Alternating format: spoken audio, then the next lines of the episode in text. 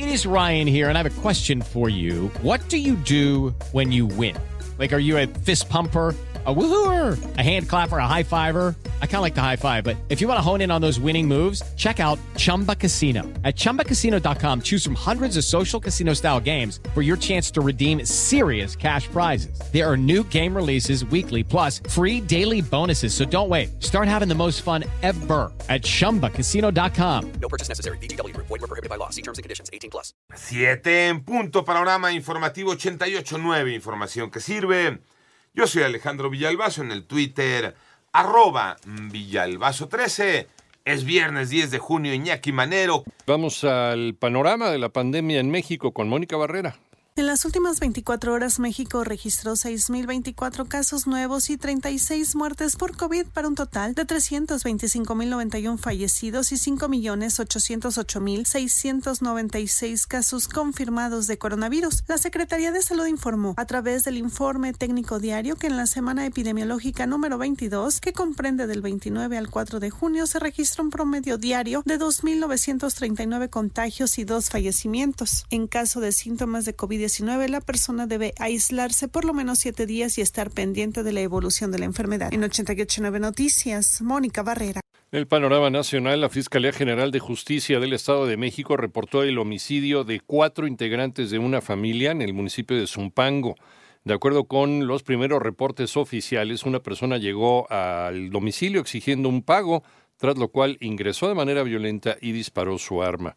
En tanto, la Fiscalía General de San Luis Potosí confirmó el hallazgo de siete cuerpos y que tenían huellas de tortura en la comunidad de El Jabalí. Por otra parte, el gobierno de Ciudad de México informó que la tarifa del transporte público concesionado aumentará un peso a partir del 15 de junio.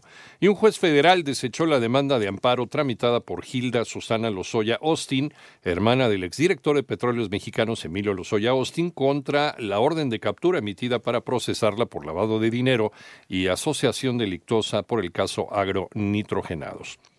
Y durante la Cumbre de las Américas, México firmó un pacto por la protección del océano. Toño Aranda. Nueve países con costas al Pacífico firmaron en el marco de la novena Cumbre de las Américas un compromiso conjunto para la protección de los océanos, conscientes de la necesidad de emprender una lucha por la supervivencia. Como representante de México, el canciller Marcelo Ebrard firmó el documento durante la reunión que se realiza en Los Ángeles, California, y señaló que la firma de este acuerdo tendrá un efecto multiplicador con otros países de la región. Probablemente se trate, o muy seguramente, el compromiso más avanzado y específico, verificable en todo el mundo. Eso significa que para la segunda conferencia de las Naciones Unidas sobre océanos, que va a llevarse a cabo el día 27 de junio en Lisboa, el mensaje desde América y específicamente de los países que aquí estamos, es que esto lo pueden hacer todos los demás países del mundo. Sabemos que esto va a provocar una ola expansiva que seguramente va a traer consigo compromisos efectivos en muchos países del mundo. Para 88.9 Noticias, Antonio Aranda. En el panorama internacional, el Ministerio de Sanidad de España dio luz verde a la vacuna contra la viruela del mono para personas que hayan tenido contacto con casos positivos o sean de alto riesgo. Esto luego de que en mayo el gobierno adquirió vacunas Imvanex y los antivirales Tecovirimat. En España se han confirmado hasta la fecha 242 casos positivos de esta viruela del mono. En tanto, en los Estados Unidos al menos tres personas murieron, dos resultaron heridas la tarde de ayer, luego de que se registrara un nuevo tiroteo en una fábrica de Maryland. El sospechoso huyó de la escena del crimen, aunque más tarde fue localizado por la policía. El presidente de Argentina, Alberto Fernández, encaró a su homólogo Joe Biden por excluir a Cuba, Venezuela y Nicaragua de la Cumbre de las Américas.